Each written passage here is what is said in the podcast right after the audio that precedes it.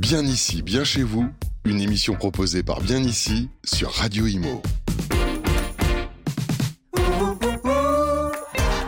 Eh bien, bonsoir à toutes et à tous. Merci d'être avec nous. Nous sommes ici à Biarritz, une ville-étape extraordinaire dans un territoire particulier. Vous allez voir tout à l'heure. On va parler de ce qui touche les Français au quotidien, c'est-à-dire de trouver un logement, de bien aujourd'hui vivre dans son habitat, d'être confort dans un territoire qui a beaucoup d'aspérité, qui a aussi beaucoup de culture. C'est aussi l'occasion dans ce Tour de France que nous menons avec nos partenaires de Bien ici, l'idée de vous faire partager euh, l'idée que notre pays, cette France, a un incroyable talent. Je paraphrase une émission, bien évidemment, mais il est bon de venir ici au contact. Et nous sommes en plus, je suis ravi, face à un public extrêmement dynamique et très spontané. Écoutez ça.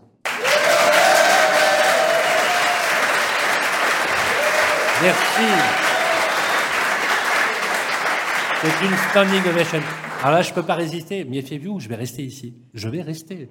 Parce qu'avec un public comme ça, on ne saurait repartir. Merci en tout cas. Merci au public et à ceux qui nous écoutent. Vous êtes en direct et bien sûr, vous pouvez poster vos commentaires, liker, commenter sans aucune modération, mais toujours avec beaucoup de bienveillance. On va tâcher, mesdames et messieurs, de vous apporter les clés de lisibilité euh, du logement. Le logement, c'est le premier marqueur social des Français. Il ne faut pas s'y tromper. Le logement, c'est pas uniquement j'achète de la pierre, c'est aussi le lieu de vie, c'est le lieu de l'intimité, c'est le lieu du parcours de vie, c'est le lieu de la mémoire. Et tout cela, ce qui concourt à réaliser ces rêves au quotidien, eh bien, ce sont les agents immobiliers ici présents. Et de cela, on devrait vous en remercier et je suis ravi que vous soyez là. Alors, cette euh, ville, euh, on est sur la façade atlantique, on est dans la ville des surfeurs. D'ailleurs, euh, j'ai à côté de moi quelqu'un qui connaît très très bien le sujet, bien évidemment.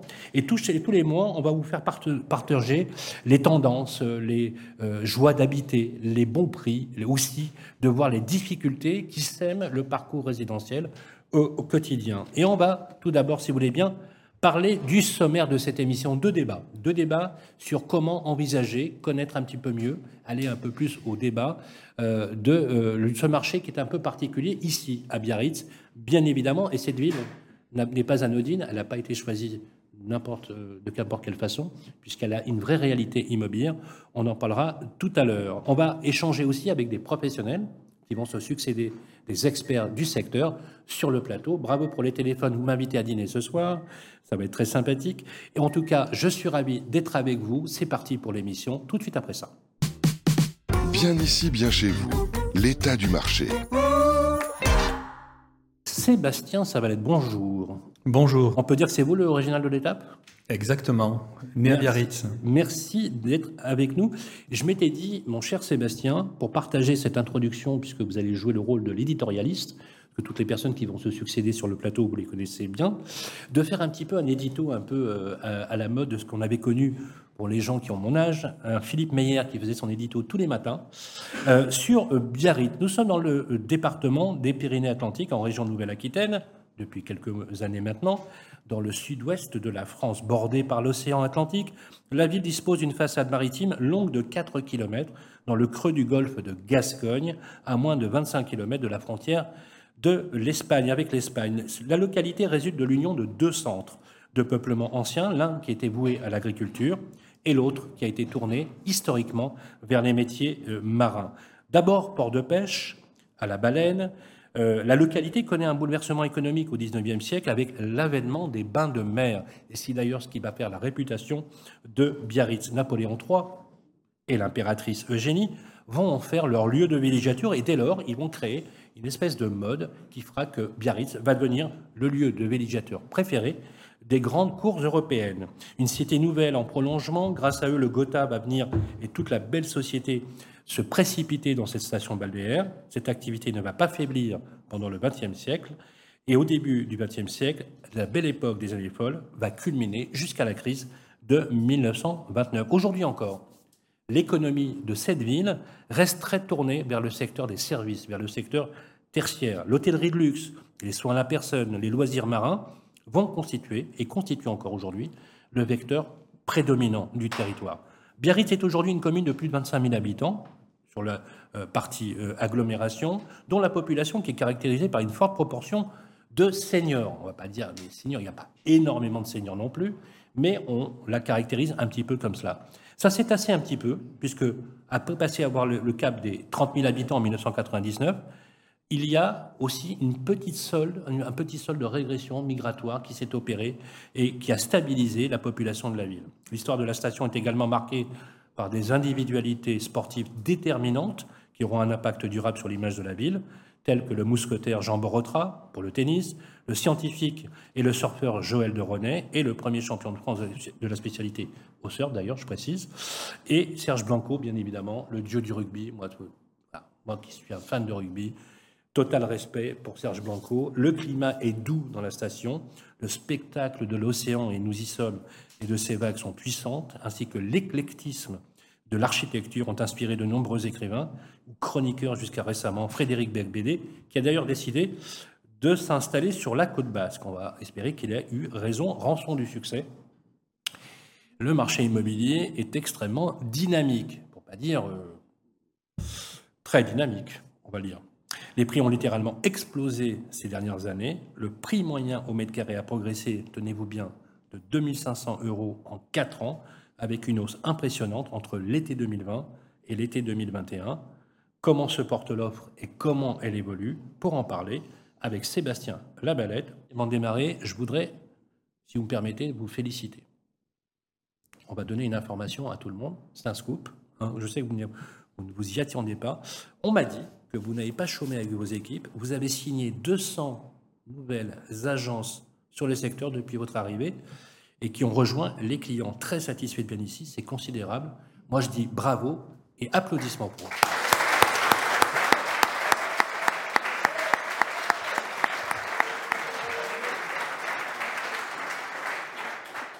Je vous le dis, les amis, hein, vous qui nous écoutez, je vous le dis, c'est très, très spontané. Hein. Rien n'a été préparé.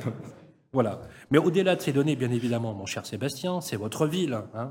Vous êtes, comment on dit, un biarrote Un biarrot, exactement. Un biarrot. Biarrot. Moi, j'allais dire biarrot. Et au féminin, c'est biarrote. Ah, voilà. Ah, d'accord. Biarrote et biarrot. Voilà, le biarrot. vous connaissez donc parfaitement cette ville. Je m'étais dit, on va quand même le faire venir avec la, planche de surf, mais bon, je n'ai pas osé quand même. Euh, et alors, bien évidemment, euh, je, vous pose cette question puisque euh, effectivement l'idée c'est comment euh, Sébastien on peut aborder de façon sereine justement l'analyse du marché ici à Biarritz que vous connaissez bien.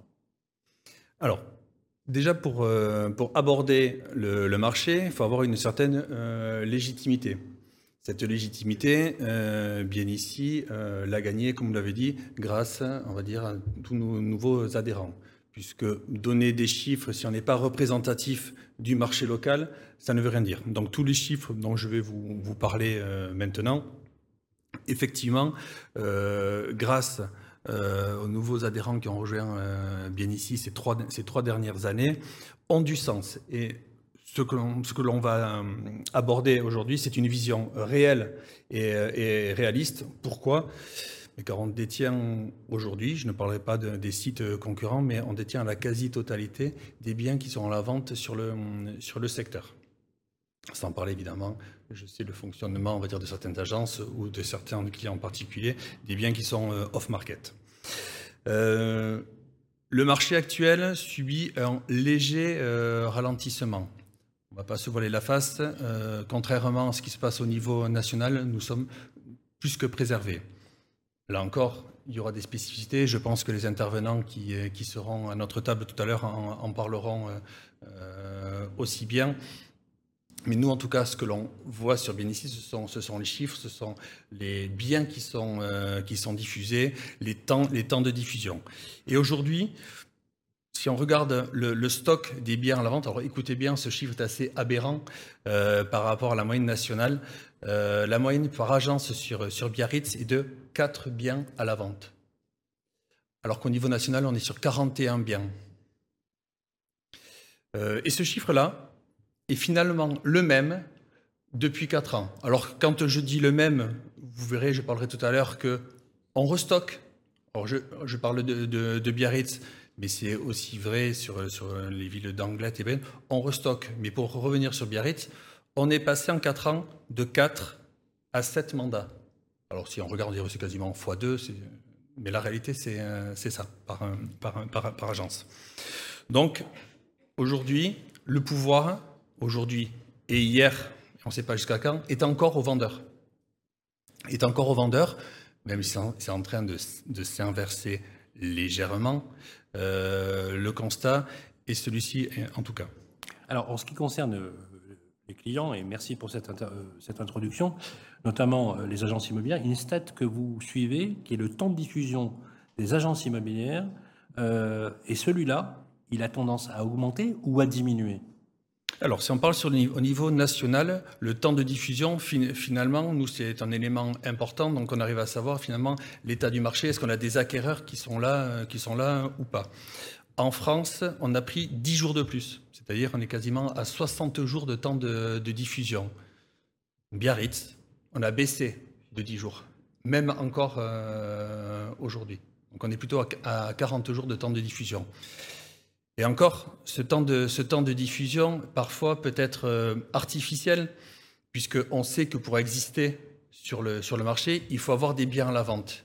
Et on sait, et c'est pour en blâmer aucun, d'entre vous, euh, que quand on a une offre, mais on laisse le bien, en ligne. Pourquoi? Mais Pour, un, être visible auprès des, des clients potentiellement euh, acquéreurs vendeur tout en lui disant ah, Désolé, le bien, on vient d'avoir une offre dessus, n'est plus disponible. On peut parler de votre projet. Mais aussi, on sait qu'on n'est pas sur un marché de primo-accédant. On est sur un marché à minima de segundo-accédant. Donc, quelqu'un qui vous contacte sur un, mandat qui, certes, sur lequel vous avez une offre, potentiellement, il a un bien à la vente, pour peu qu'il soit, soit sur le secteur, que ce ne soit pas une résidence secondaire.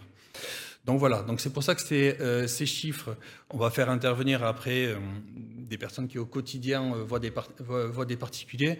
Nous, nos chiffres, ce sont, ce sont des chiffres de, temps diffusion. À vous de nous dire derrière ce qui se passe réellement. Alors, quand je vous écoute, on se dit que Biarritz ne connaît pas, connaît pas vraiment la crise. la question, c'est où est-ce qu'on en est concrètement sur les prix aujourd'hui? Alors, ce que l'on constate, on est sur une tendance baissière, mais qui est, qui est légère. Les prix se sont tellement envolés, comme vous disiez en préambule, euh, entre l'été 2020 et l'été 2021. C'est phénoménal hein, comme, euh, comme, augmentation. C'est très rare de voir des augmentations aussi élevées. Hein. Exactement. 2500 euros d'augmentation par, par, mètre carré. On était parti d'assez haut. Donc évidemment, un appartement ici, vue mer, ou un appartement dans le quartier de, de la Négresse à Biarritz, n'aura pas le, prix du mètre, le même prix du mètre carré. Mais en tout cas, euh, si, si nous, on, lisse, c'est 2500 euros malgré tout. Donc vous voyez, même si euh, y a une légère tendance baissière, c'est pas ça qui va nous révolutionner le, marché biarro en tout cas. Alors on, voit que l'effet de relâchement de la tension ne se voit pas vraiment encore, hein, quand même. Hein.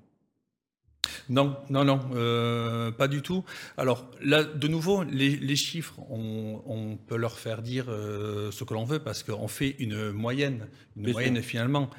Donc, euh, s'il y a moins de ventes, si on fait une, vente 12 000 euros du mètre carré sur trois ventes, ou si on fait six ventes, une à 12, une à 8, une à 9, on va dire ah, ça continue d'augmenter, mais on, se rend compte que finalement il y a deux fois, il y a deux fois moins de ventes. Donc euh, ces, chiffres-là sont toujours à pondérer, on va dire. Euh, nous, on parle de biens à la vente sur, mmh. euh, sur, notre site, de temps de diffusion, mais la réalité de ce qui se passe chez nos, chez nos adhérents sera évidemment intéressante à écouter. Est-ce que vous avez d'autres constats, justement, à nous partager pour cette première partie d'émission? Alors, ce qui est, ce qui est étonnant, c'est, c'est peut-être, on a encore les effets peut-être du post-Covid on a une demande sur les maisons qui est euh, deux fois plus forte que l'offre. Et c'est, euh, sinon, on est systématiquement en adéquation en réalité, euh, que ce soit les, les, biens, on parle d'un T2, à peu près 20% de, recherche de T2 sur, sur sur Biarritz, et on a 20% de demande. La, maison, c'est autant de... Voilà, c'est le, le, double maison. On a deux fois plus de demandes de, de maisons. Et évidemment, on ne peut pas satisfaire tout Est-ce qu'on peut dire que c'est une appétence singulière qui est liée au territoire ou à l'attractivité du territoire, ou c'est un phénomène qui touche finalement toute la bordure littorale? Alors, moi qui ne connais pas très très bien euh, cette ville, euh, est-ce que c'est un phénomène qui touche particulièrement Alors, euh, alors non, ce n'est pas singulier à, Biarritz. Euh, les, envies de, verre et de, soleil mm. suite au confinement, en, tout cas, restent des éléments encore on, assez voit bien, forts. On, le, le, télétravail. Le désir de verre, de mm. l'espace, de l'air, du verre et de l'espace. Tout à fait. Avoir un peu une perspective, parce que ça a été quand même une sacrée année, hein, le, confinement. Parce que les gens ont fait connaissance avec leur logement pendant le confinement, quand même. Entre entrer et sortir pour travailler. Et certains même avec euh, leur femme et leur mari. Oui, par exemple, ce qui a expliqué.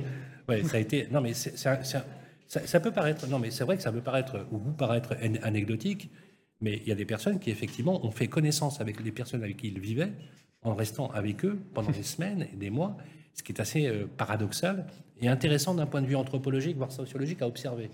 Et le désir de verre, d'espace, de terrasse, par exemple, quand on voit les nouvelles injonctions faites aux promoteurs dans, les modes constructifs, on voit que c'est un phénomène qui va durer. Et ça, vous le confirmez. Exactement. En, tout cas, euh, certains disent, alors moi j'entends certaines agences euh, qui, nous disent que certains sont déçus de la vie trop paisible du, euh, du, Pays Basque et qui déjà peut-être souhaiteraient déjà revendre. Est-ce qu'ils rentreront en tout cas dans leur, dans leur fait? Ça, c'est notre, notre, question. Et c'est vrai, euh, c'est une vie plus calme. Agréable, mais, mais plus calme. C'est très clair. Merci beaucoup, Sébastien, pour ces données qui sont très précises.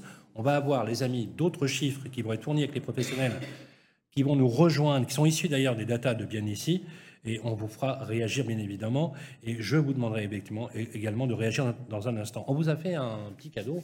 On s'était dit qu'on allait rencontrer des agences immobilières un peu stars, un peu emblématiques. Moi, j'ai adoré ce reportage, notamment euh, une, agence immobilière dans laquelle on peut faire rencontrer de l'art, par exemple, avoir une vue euh, esthétique de l'immobilier. Moi, j'ai trouvé ça absolument formidable. Je crois d'ailleurs que euh, la patronne de cette agence est dans la salle, me semble-t-il. Voilà. Bravo, un superbe, voilà, une superbe initiative. Ça me rappelle une agence immobilière que, dont j'avais fait un reportage en, Lorraine et à Strasbourg, qui avait, euh, euh, trouvé un titre. Elle avait appelé son agence la Pop Artiserie. Euh, et en fait, c'était l'idée, c'était de faire de, la culture urbaine mêlé avec euh, une agence immobilière. Il y avait des cercles de lecture, des comités de poésie. Je trouvais ça absolument remarquable. Elle avait même inauguré un salon de thé, pour vous dire. Elle faisait elle-même les gâteaux. Moi, j'ai trouvé ça superbe. Moi, j'aime beaucoup cette idée dans l'empreinte. Et c'est un reportage que je vous invite toutes et tous, ici dans le public, à euh, regarder. Il a été réalisé par Alexandre Burkhardt, euh, pas plus tard qu'hier, de très très belles images dans un soleil magnifique. Je vous propose qu'on regarde, si vous voulez bien, ce reportage et on se retrouve tout de suite après.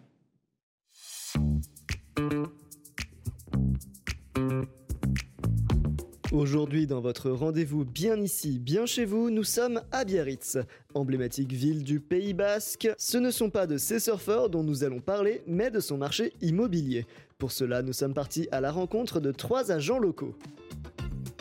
On est une agence familiale, donc on est la, plus ancienne agence de Biarritz. Et ça a toujours été une, aventure familiale. Ce souci de, se dire, voilà, c'est une agence qui est présente depuis, depuis très longtemps. En 2022, on a, on a fêté les 150 ans de, de l'agence. C'est une belle histoire et on souhaite qu'elle continue. Je suis agent immobilier depuis 15 ans. Donc l'agence, ben, on l'a créée, au départ, on l'a créée à deux. On est une agence indépendante. On dépend beaucoup du relationnel, en fait.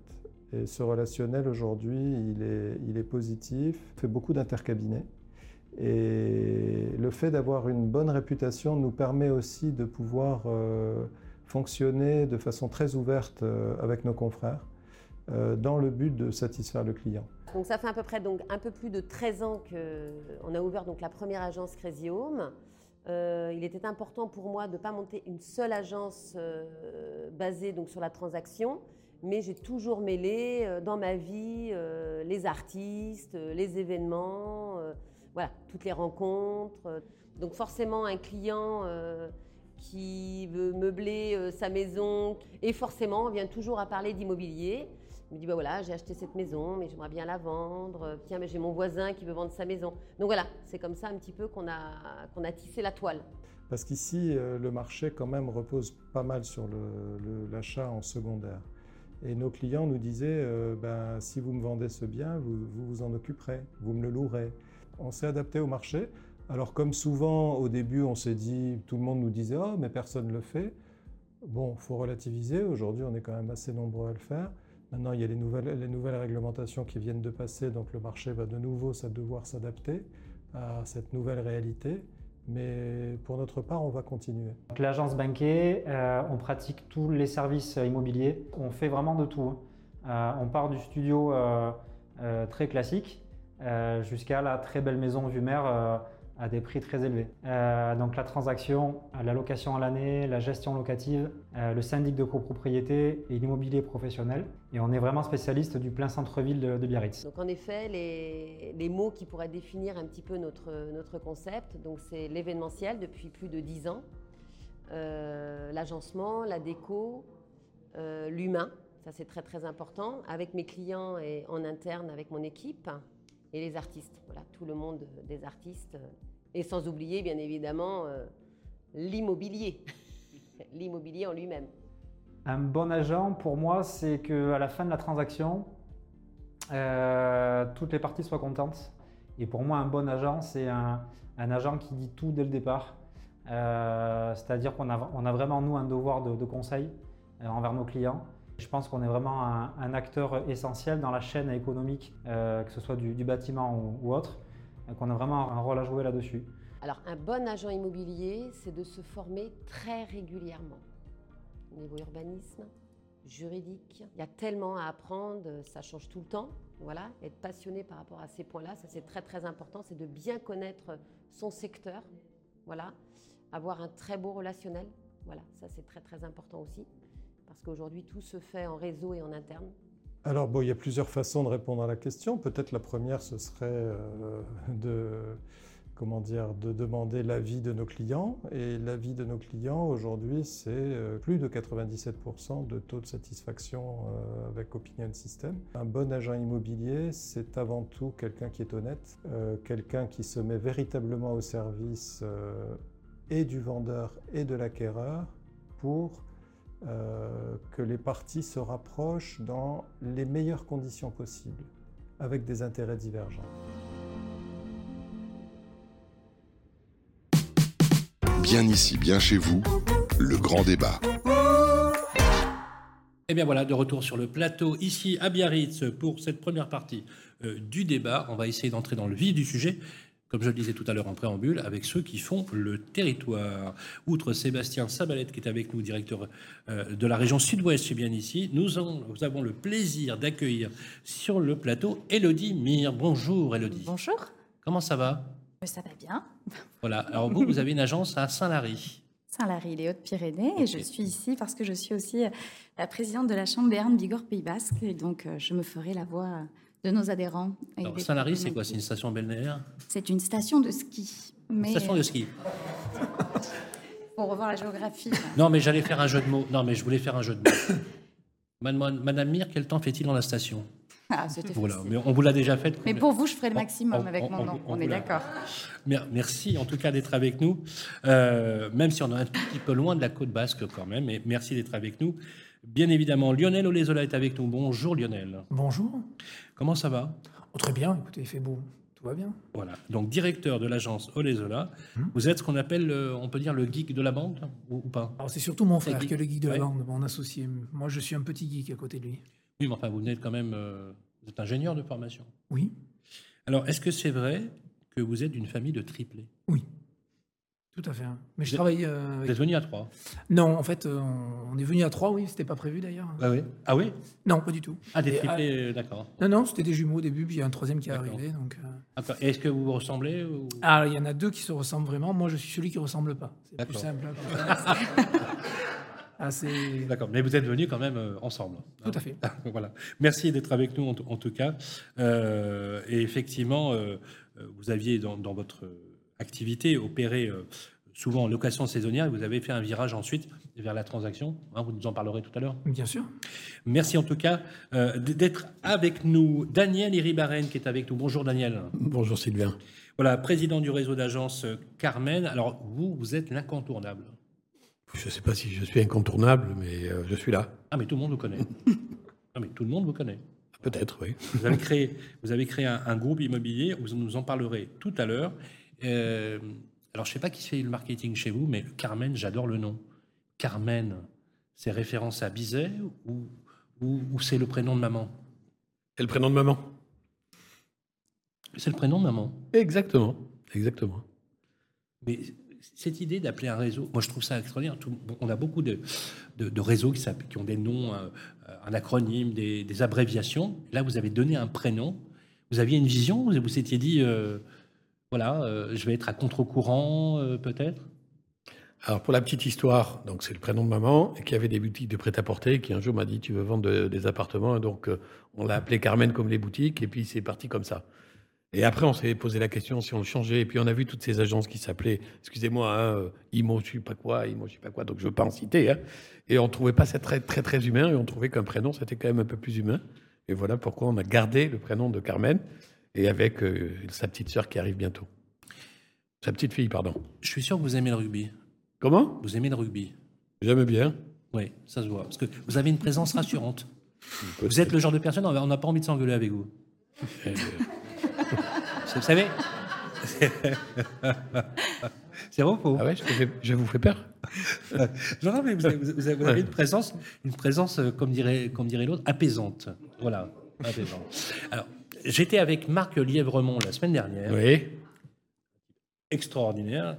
Et quand il m'a serré la main, j'ai cru qu'il me dévissait la tête. Donc, euh, je me suis dit, ça vaut la peine euh, de rencontrer les, des rugbymen. En tout cas, je suis ravi que vous soyez avec nous. Un Merci, grand patron de l'immobilier, vous connaissez très bien votre terrain, vous connaissez tout très bien votre terrain. Et j'aimerais commencer par vous, si vous voulez bien. Élodie, euh, on a eu les chiffres qu'on a évoqués tout à l'heure. Euh, vous les avez écoutés. De votre point de vue, comment, quel constat vous faites de votre point de vue Alors, le, microclimat dont, euh, dont parlait Sébastien, il est là, mais le retour quand même que j'ai des, adhérents, c'est un marché qui se calme, un marché qui se, qui se commence à se gripper un petit peu, des difficultés qui sont liées euh, bien évidemment aux difficultés d'être financé, euh, puisque le- le- les modalités, les changements de modalités du taux d'usure euh, affectent euh, tous les profils. Aujourd'hui, tous les profils. euh, Taux d'usure combiné avec une augmentation des points de base sûr. pour le truc, c'est double peine. Quoi. C'est- exactement ça. Et, et des gens qui croient légitimement euh, pouvoir continuer à investir se retrouvent bloqués. Et on, est, on doit faire acte vraiment de pédagogie auprès de, de, euh, de nos clients parce qu'on est toujours, on a encore des vendeurs qui pensent qu'on est sur une, sur une pente ascendante et qui ont des attentes en termes de prix qui sont vraiment substantielles. Alors qu'on a des acquéreurs qui aujourd'hui, surtout quand ils savent qu'ils peuvent payer comptant, bah, se disent qu'ils sont en position de force et qu'ils vont pouvoir négocier. Eh oui, Donc, on est sur un- une île de crête qui est compliquée. Vous savez ce qu'on dit euh, quand on fait nos, nos analyses économiques? On dit que la, la prime est à la liquidité. Ce- quand vous avez la puissance c'est vrai, quand vous avez la puissance de tir en disant je peux acheter cash ou sans réserve, hein, parce que on, on a vu le cas sur certaines opérations, c'est un lever de négociation vu la situation. Effectivement, euh, c'est un peu la, j'allais dire, dire c'est un peu la règle du jeu. À chaque fois qu'on est dans des contractions de marché, on voit apparaître des négociations un peu singulières qui n'auraient jamais été vues, parce qu'on est d'accord que ce type de, de, fait, négo, profils- entre on a guillemets, des- On a des profils en plus aujourd'hui, même au niveau des acquéreurs, Oui. des profils avec des restes à vivre qui sont particulièrement importants et qui, pour autant, puisqu'on a ce fameux euh, plafond des 35%, ne sont pas pris en considération par les banques. Alors, ce que vous dites est non seulement un sujet, mais vous savez, euh, au mois de décembre dernier, il y avait eu euh, euh, un groupement avec tous les courtiers qui avaient manifesté devant la Banque de France, vous savez, pour la révision du taux d'usure. Il faut que vous sachiez que dans la Constitution, le taux d'usure est fixé, c'est-à-dire que les taux, les taux d'usure, parce qu'il n'y a pas un taux d'usure, il y a un taux d'usure. Je vous donne juste un chiffre. Vous savez de combien est le taux d'usure pour les crédits de consommation? À votre avis? Ouais, 7, ou 8 non? Ah non. Il est haut. 12. Il est à 14% Ah oui. Est-ce que vous vous rappelez à l'époque, dans les années 90, à quel taux était le taux d'usure Le taux d'usure pour les crédits de consommation était de 22% Et on a donc en fait le taux d'usure, qu'est-ce que c'est? C'est la prise en compte de l'endettement des Français par rapport à la capacité à s'endetter. Et en réalité, ce taux, il est comme quand on prend des points de base d'augmentation, il est tellement variable qu'on est obligé de le réviser de façon très courte. Et il y a eu une extension, donc il y a eu une dérogation qui a été faite pendant deux ans de revoir le taux d'usure, non pas au trimestre, mais au mois. Chaque mois. Mais c'est- Mais même là, ça suffit plus, suffit plus. puisqu'on est sur des augmentations. Et vous avez vu, avec la réduction du délai pour le calcul du taux d'usure, on a vu que les taux d'intérêt, l'augmentation va beaucoup plus vite. Et donc, du coup, les effets du calcul de taux d'usure n'ont pas produit leurs effets, on peut dire Complètement. Ça a été contre. Enfin, euh, ce qu'on attendait par justement ce réajustement chaque mois euh, ne, ne, produit pas les effets escomptés. Lionel, vous partagez ce constat du ralentissement avec euh, ces cinq années d'euphorie. Où est-ce qu'on en est aujourd'hui? Bah, Il est vrai qu'on a eu des. Alors, cinq années d'euphorie, c'est vrai, mais les deux dernières années étaient vraiment spéciales. Hein. Vous aviez un bien, il partait en une semaine, en une journée, en une heure.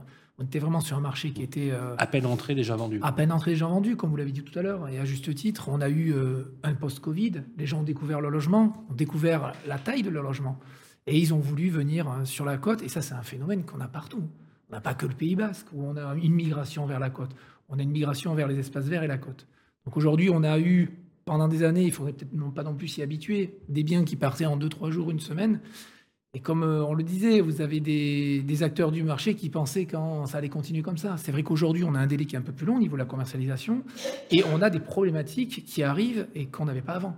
Que ce soit les crédits, que ce soit aussi le côté attentif des gens. Quand vous dites depuis le début de l'année à tout le monde que ça va baisser, ça va s'écrouler, ça va s'effondrer, automatiquement les gens, ils n'ont pas envie d'acheter. Ils attendent un petit peu. Bien sûr. C'est normal. Quand vous dites, mais quand j'arrive, moi j'ai. On a une particularité sur Biarritz, c'est les acheteurs. Souvent, les acheteurs, ils achètent cash. Moi, jusqu'à maintenant, j'allais rarement voir des courtiers, mais aujourd'hui, on a une agence qui travaille un peu sur tout le Pays Basque. Donc on a cash. Mais quand vous dites cash euh, sur 10 sur 10 ventes alors, sur Biarritz, vous aviez quand même énorme, la moitié des ventes qui se faisaient cash sur les biens de qualité. Vous avez des gens qui, en fait, vendaient d'autres biens, notamment sur Paris, pour pouvoir acheter. Donc, en fait, ils avaient les finances. Ils avaient déjà préparé leur venue, en fait. Donc, vous aviez une des personnes de 55, 60 ans qui commençaient à préparer leur retraite. Et ça, ça, fait, ça, fait partie, ça a participé à l'augmentation ah, bien sûr. mécanique des prix. Ah oui, vous avez des gens même, moi j'ai eu des gens qui sont venus, on a une agence à Saint-Pé-sur-Nivelle. J'ai des gens qui rentraient dans mon agence. Ils venaient de la nouvelle technologie, qui me disaient, voilà, avant, j'avais un budget de 500 000. Aujourd'hui, j'ai un budget de 750 000, 800 000. Et je paye cash parce que je bosse pour Google, je bosse pour Apple. C'était fou. Juste après le Covid. Donc tous ces gens-là ont fait augmenter les prix.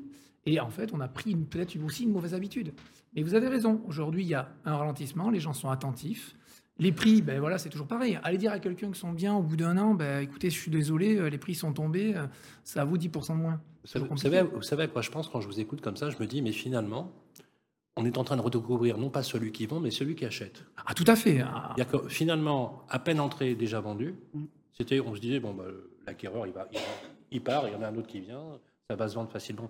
Et là, vous êtes en train de me dire, si je comprends bien, hein, dites-moi, que finalement, le client central, qui, est celui qui va acheter, bah, celui-là, il, il, commence à devenir très important dans le scope en ce moment. On revient aux bases.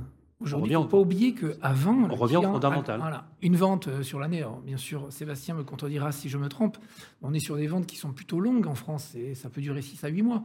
Nous, le Pays Basque, on avait des ventes qui étaient très courtes, même sur l'intérieur. Hein. Ça pouvait prendre à peine deux semaines.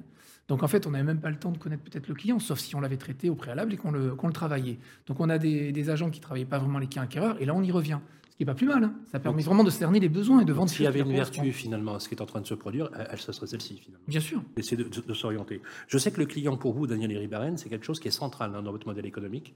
Oui. J'ai beaucoup échangé avec vos équipes et votre directeur marketing notamment.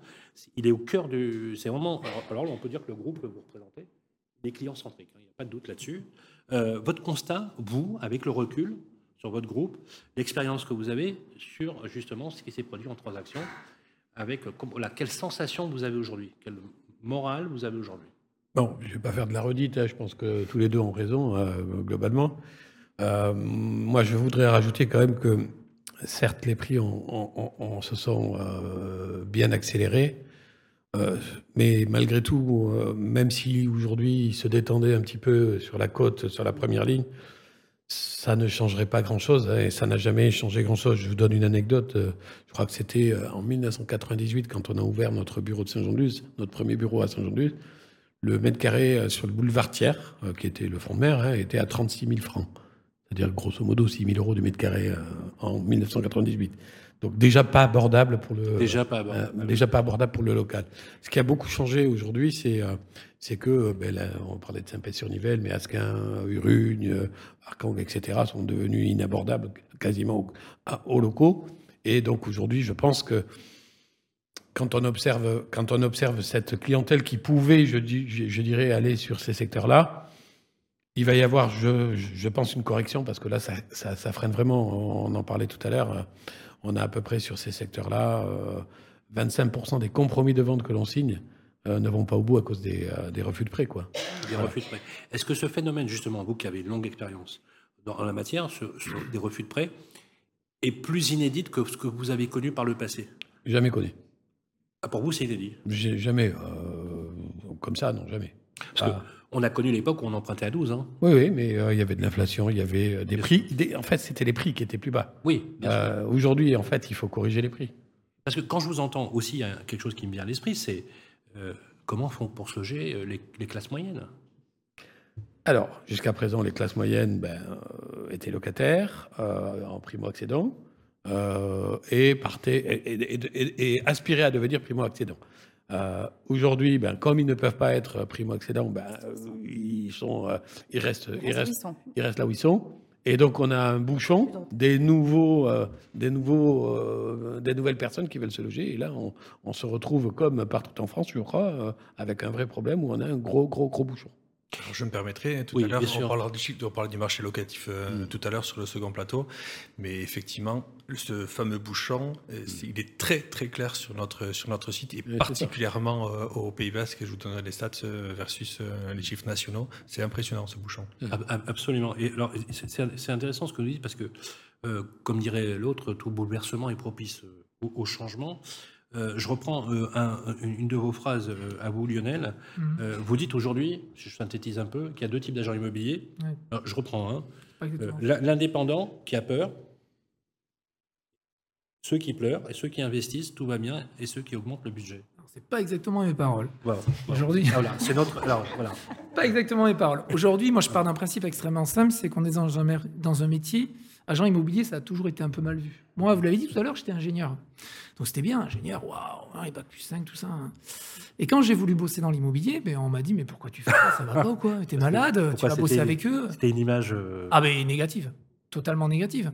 Donc parce que aujourd'hui on, on connaît pas notre métier, on commence à bien le connaître parce qu'il y a des efforts qui sont faits par la FNIM et notamment les nouveaux entrants, ceux qui prennent la présidence aujourd'hui, la, la nouvelle salve on va dire.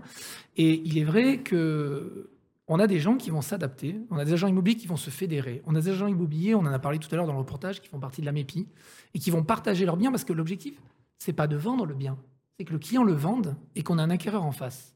Donc si on doit le- travailler à deux agents pourquoi pas? Si on a un acquéreur qui a confiance qu'en une personne. Moi, j'ai des gens, bon, parce que voilà, j'ai une expérience passée, qui voulaient passer que par moi. Mais si les autres agences n'avaient pas voulu travailler avec moi, j'aurais jamais pu vendre.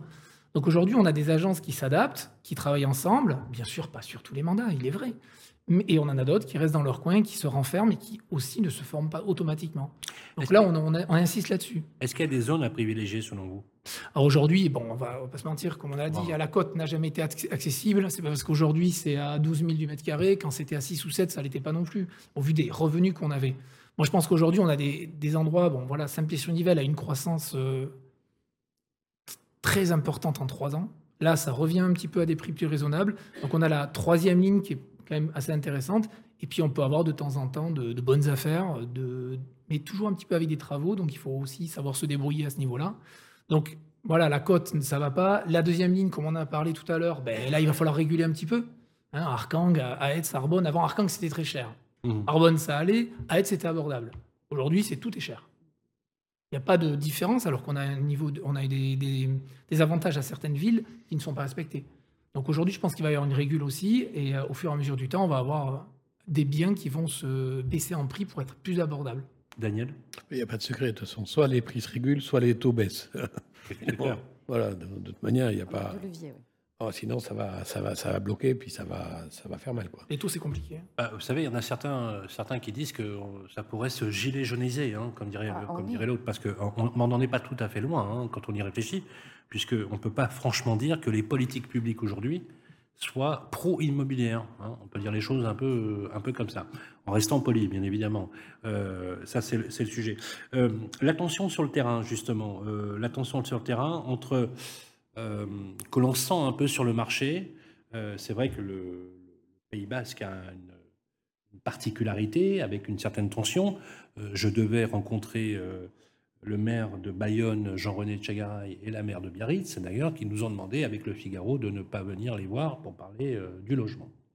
Parce que le logement, parce que le logement était, on va dire. euh, alors Jean-René, que je connais bien, me dit euh, Bon, sois sympa, tu viens pas parce que le logement, je n'ai rien à y gagner et que des coûts à recevoir. En plus, on a un promoteur qui s'est fait agresser, qu'on a des agences immobilières qui ont été taguées, etc. etc. Bon, on voit bien qu'il y a une tension. Quelle est la réalité de, ce marché, Daniel Ribaren Quand on voit la tension avec euh, justement les, les, gens, les personnes qui ont, on peut le comprendre, hein, qui ont des difficultés à se loger. Hein. ça, ça, on peut le comprendre. Alors la difficulté, je, encore, encore une fois, hein, pour moi, elle n'est pas propre au Pays Basque, elle est nationale. Donc euh, je dirais qu'ici, on, on, a des, on a des mouvements qui sont très identitaires, qui viennent profiter, de, je, dirais, de cette crise immobilière pour revendiquer euh, euh, le Pays Basque est à nous, le Pays Basque n'est ah, pas à L'immobilier serait un prétexte finalement pour, faire émerger ce genre de... Exactement, mais bon, c'est vrai qu'on peut, on peut comprendre que bah, sous, sous je dirais,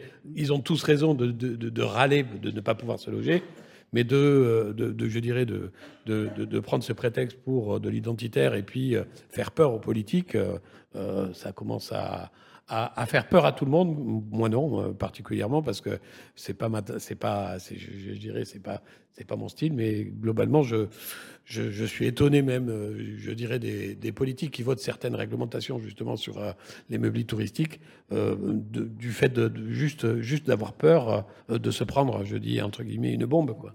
on, va en parler d'ailleurs tout à l'heure parce que c'est une chose qui touche. Aujourd'hui, je vais vous dire. Durant les dix dernières années, c'est 27 rapports sur le logement, 10 commissions. Là, il y a eu le CNR, vous savez, le Conseil national de la refondation. Et le président de la République a annoncé dans Challenge il y a 10 jours qu'il allait faire une énième conférence des partis. Bref, de qui se moque-t-on? Euh, Bien évidemment, on a bien compris que l'immobilier, ce n'était pas vraiment la tasse de thé de l'exécutif actuel et que l'inflation normative dont vous parlez, elle modifie vos équilibres économiques, mais elle est surtout fatale à ceux qui veulent se loger. Mm-hmm. Parce qu'il y a quand même des Français qui veulent se loger, qui ont besoin de se loger, et c'est un besoin de première nécessité. Elodie, un commentaire sur ce qui a été dit peut-être? Par rapport aux dispositions qui ont pu être prises par, euh, par la communauté de communes, et effectivement, la problématique du, logement et du logement pour tous, il faut vraiment comprendre que nous, agents immobiliers sur le terrain, on y est confrontés, on y est confrontés avec nos équipes qui euh, ont besoin de se loger, parce qu'il y a quand même cette corrélation logement-emploi. Elodie, est-ce qu'on peut mettre les pieds dans le plat?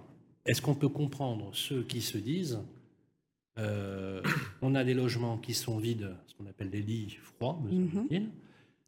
toute l'année pour euh, la jouissance de un mois ou deux de vacances et que, et que moi, j'arrive pas à me loger? Est-ce que cet énervement prend une certaine légitimité? Et c'est vrai que cet arrêté, parce qu'on va parler de cet arrêté, cet arrêté municipal qui a été emboîté par, je crois, Sébastien, 17 villes en France, 24. C'est ça. C'est 17 24. Pas un arrêté municipal, c'est une réglementation de la communauté d'agglomération. Oui, pardon, vous avez raison, de, de, la communauté d'agglo, d'essayer. alors, je, synthétise, je vais faire mon journaliste, mais l'idée, c'est plus de, plus, plus de location saisonnière. Dans l'espoir de faire revenir de la location saisonnière dans la location classique. C'est ça l'idée Cette approche, elle est biaisée finalement, parce que euh, on a besoin à un moment donné d'arriver à une mixité entre résidents principaux, résidents secondaires. On a tout un tissu économique qui en dépend.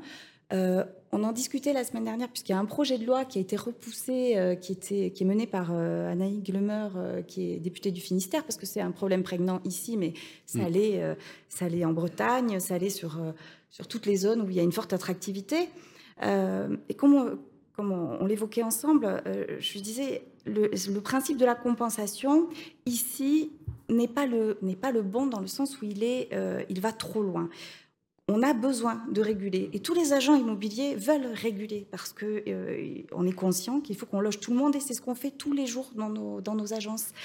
En revanche, là, cette compensation qui finalement est une interdiction de la location saisonnière qui ne dit pas son nom, c'est le nini, c'est quelque chose qui ne, va, pas apporter de réelles solutions, parce que l'idée étant de dire, nous allons mettre à mal la location saisonnière, dès lors nous allons avoir des prix qui vont baisser, bah oui, si on passe de 12 000 à 7 000, je ne pense pas que le local de l'État puisse quand même acheter. Au contraire, on aura peut-être un effet... Euh, inverse qui sera de nouveaux arrivants qui pourront, eux, se permettre d'acheter à 7000 sans louer, et donc des volets clos, et donc des lits froids. Le, il n'y a pas une solution miracle, il y a un panel de solutions à mettre en œuvre. En revanche, euh, rester vraiment sur une approche trop simpliste et politiquement correcte, parce qu'effectivement, on parle à un moment donné, on s'adresse à nos administrés, donc c'est plus simple peut-être. Mais euh, ensuite, oui, mais il y a, Elodie, il y, a, il y, a, clairement une motivation politique, bien évidemment. Mais il, faut... voilà, il, y a, il, y a, des motivations. Euh, ce que je disais tout à l'heure, c'était de l'intimidation. Hein, de, mmh. L'intimidation de certains groupuscules. Voilà. Mais malgré tout, pour euh, rejoindre Elodie, euh, les locations de meublés aux Pays-Bas, c'est 16 000 logements.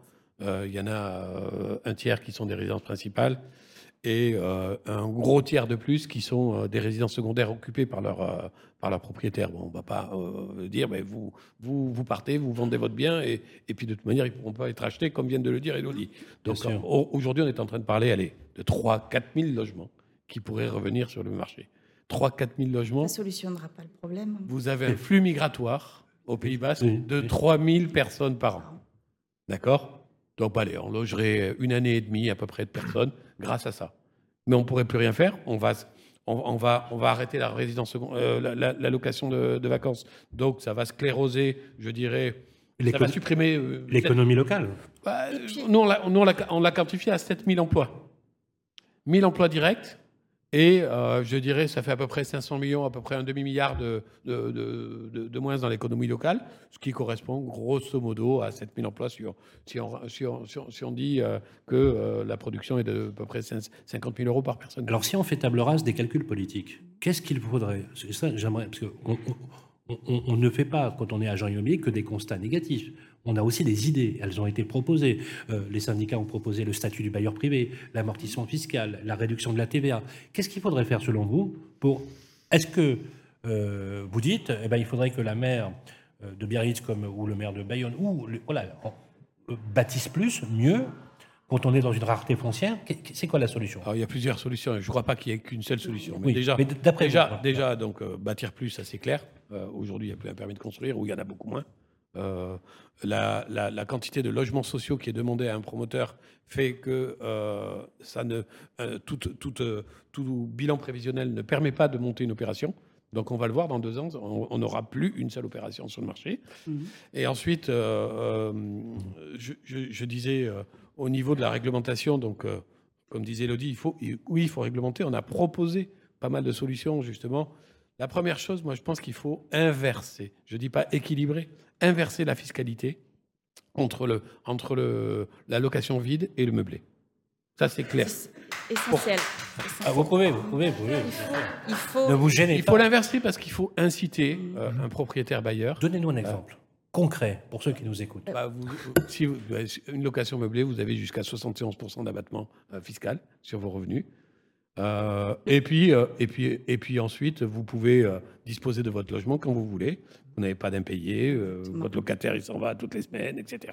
Ah ouais. C'est le renforcement du statut du bailleur privé. Exactement. Et à un moment donné, c'est vraiment lui donner. Je pense que si on ne l'adosse pas à un dispositif fiscal ouais. qui le motive, soyons clairs, hein, mais Daniel, c'est à, à louer à l'année. C'est de l'inéquité fiscale parce que mmh. finalement, il y a des, le, le propriétaire bailleur classique il est moins bien privilégié que le bailleur, que le bailleur saisonnier. Moi, j'étais j'étais personnellement propriétaire de pas mal de, de, de, je dirais, de logements d'habitation. Mmh. J'étais fatigué d'être euh, lourdement fiscalisé, de n'être pas sûr de ne pas pouvoir récupérer mon logement, de ne pas être payé. Bon, bref, allez, on passe à autre chose on passe sur de l'immobilier professionnel ou, ou, ou, du meublé, etc. C'est, euh, sinon, c'est pas. Non, en fait, c'est sans appel. Après... Meilleur taux de rentabilité, taux de volatilité oui, extrêmement bien maîtrisé. Mais justement, il faut changer ce paradigme et peut-être qu'il euh, il faudrait euh, aller au-delà d'une nouvelle niche fiscale parce qu'il n'y a pas de lisibilité non plus pour un bailleur. Donc, à un moment donné, peut-être que le système de l'amortissement euh, qui serait de droit commun. Mmh. De droit commun. Ça, ça, lui permettrait à un moment physique donné, et morale. Tout à fait. Mmh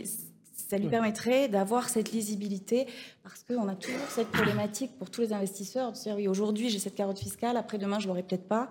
Donc euh, il faut, faut, appuyer ça. Puis ensuite il faut aider euh, euh, à construire. Mmh. donc il faut peut-être cartographier à un moment donné les, les, zones interstitielles les fameuses dents creuses peut-être rebâtir la ville Lionel euh, Moi, je rejoins mes collègues. Le, le, souci de l'immobilier, c'est que c'est tellement facile de pointer du doigt une profession, pointer du doigt des gens. Donc, en gros, les méchants, c'est les agents immobiliers, les méchants, c'est les propriétaires. Aujourd'hui, on a une problématique, c'est que, pour la petite histoire, ils avaient mis un règlement en place en 2020 qui n'a été soumis à aucun contrôle, aucune analyse, et qui n'était qu'applicable aux personnes physiques. faut savoir quand même, si vous avez envie d'avoir plusieurs biens et d'optimiser votre fiscalité, souvent vous créez une société. Donc peut-être que ceux qui avaient 10 biens, ils avaient peut-être une société derrière, et on n'a pas voulu les attaquer en 2020. Je ne connais pas la raison, peut-être qu'ils n'avaient pas les, ressources euh, d'a- d'avocats derrière pour trouver la solution, mais c'est pas le souci. Aujourd'hui, on n'a pas d'état de l'art du patrimoine public euh, qui est officiel en disant tiens, on va faire ça, ça, ça. Vous avez un squat aujourd'hui à Bayonne, des jeunes qui sont allés squatter un- un- une habitation qui est immense avec plein de, logements, qui appartient à la ville de Bayonne. Et c'est la ville de Bayonne qui vous dit vous n'avez pas le droit de faire la location saisonnière. Aujourd'hui, vous avez des logements vides. En fait, on ne contacte pas les gens qui ont des logements vides. Vous avez l'info, vous demandez à un notaire, vous donnez un géomètre, il a le nom du propriétaire. Et donc, pourrait- on pourrait faire de la pédagogie. Moi, j'ai des gens, ils me disent Mais je ne veux pas mettre en location Monsieur Laizola, j'ai trop peur de l'impayer, il y a des squatteurs, ils vont tout me casser. Ah, bien sûr. Et là, quand je dis ben, Pourquoi il n'y a pas de système? Ah, si, il y en a un, il y a la Visale. Jusqu'à 30 ans, on protège les gens. Moi, j'ai une dame de 42 ans. Parce que l'immobilier, c'est pas que des chiffres, c'est la vie. Des gens. Moi, j'ai des gens, une dame qui m'a appelé, parce que voilà, moi, bon, je suis du coin, je connais du monde et je peux rendre des services. Et j'en rends. J'ai une dame de 42 ans qui sépare de son homme. Déjà, c'est dur parce que c'était une surprise. Elle a une fille de 3 ans. Elle cherche un logement en Anglette, en T3, à environ 700 euros par mois. C'est très dur à trouver. Cette dame-là, elle n'a pas droit aux aides pour assurer une garantie. Vous avez la garantie visale jusqu'à 30 ans, la garantie loyer impayé, ce qu'on appelle vulgairement les GLI. Mais aujourd'hui, une GLI, c'est tellement contraignant qu'elle ne rentre pas dans le cadre. Elle est auto-entrepreneuse depuis deux ans, ça marche super bien. Donc on a d'autres solutions, mais les propriétaires, ils ne sont pas rassurés. Donc aujourd'hui, on ne met pas les choses en place pédagogiques, on ne met pas les choses en place au niveau des moyens, au niveau des propriétaires pour les rassurer et pour leur permettre de louer. Ils veulent louer. Quoi qu'ils ont envie d'avoir la voisine qui s'appelle Janine et qui l'appelle tous les mercredis parce que le voisin il a fait la soirée, qu'ils avaient 22 ans et qu'ils ont mis le bruit dans la résidence. C'est pas hyper agréable non plus. Il y a des gens qui aiment ça, il y en a qui sont pas qui aiment pas ça, mais ils ne louent pas à l'année parce qu'ils ont peur. Daniel? Non, moi je voulais rajouter que sur la location meublée, où, euh, bon, j'agis sur tout le territoire national parce que je suis, je, je gère une plateforme également pour euh, qui, euh, qui, qui abrite pas mal de confrères euh, immobiliers et on s'est positionné, on crée une filière de professionnels sur le sujet où on dit oui, euh, il y en a certains qui abusent, qui ont euh, 10 logements, etc., qui pourraient peut-être les louer à l'année, etc., les faire revenir à l'année, comme on disait, le statut dont on parlait, mais également donc pour euh, justement, euh, euh, je dirais que la profession puisse, je dirais, se spécialiser dans, ce- dans, ce, dans cette activité, on se disait que peut-être proposer euh, une sorte de, euh, une sorte comme, euh, alors je vais faire une comparaison avec euh, les VTC, euh, où euh, je dis que euh, VTC, euh, il faut d'abord un, je dirais, un, conducteur, et ce conducteur, il lui faut un permis de conduire, Euh, et il faut une voiture en bon état. Donc pourquoi pas avoir un permis de louer et pourquoi pas avoir un contrôle technique, alors poussé ou pas poussé, pour de la location de vacances, qui permettrait justement de professionnaliser un petit peu cette activité, de dissuader beaucoup de particuliers qui euh, le font un petit peu trop à la hâte. Alors je dis qu'il y en a, il y en a certains qui le font très très bien hein, quand même, malgré Oui, tout, oui, bien parce sûr. qu'ils ne gèrent qu'un seul bien, etc. Bien Mais sûr. malgré tout, euh, essayer de professionnaliser sans aller euh, sur euh, de la norme comme de l'hôtel, etc. Parce que les hôteliers seraient ravis. Mais malgré tout, si on supprimait la location de vacances au Pays Basque, ça serait quand même 50% des lits euh, qui seraient supprimés. C'est- Ce serait énorme. On a vu, on a vu effectivement que l'avantage fiscal, c'est pas tant l'avantage que le statut fiscal en lui-même. Euh, D'ailleurs, il a été calculé. hein, il a été calculé. On a calculé effectivement la conversion en fait du statut de bailleur, du, du bailleur privé euh, avec personne physique ou personne morale. Je prends juste un exemple. Vous le connaissez bien parce que vous êtes diplômé notaire. Euh, c'est que une, une société civile soumise à l'IS ou soumise à l'IR n'aurait pas finalement les mêmes aspérités fiscales, ce qui est quand même une mesure d'iné- d'inéquité. Il faut savoir qu'en droit français, l'inéquité fiscale, c'est anticonstitutionnel, c'est juste pas possible.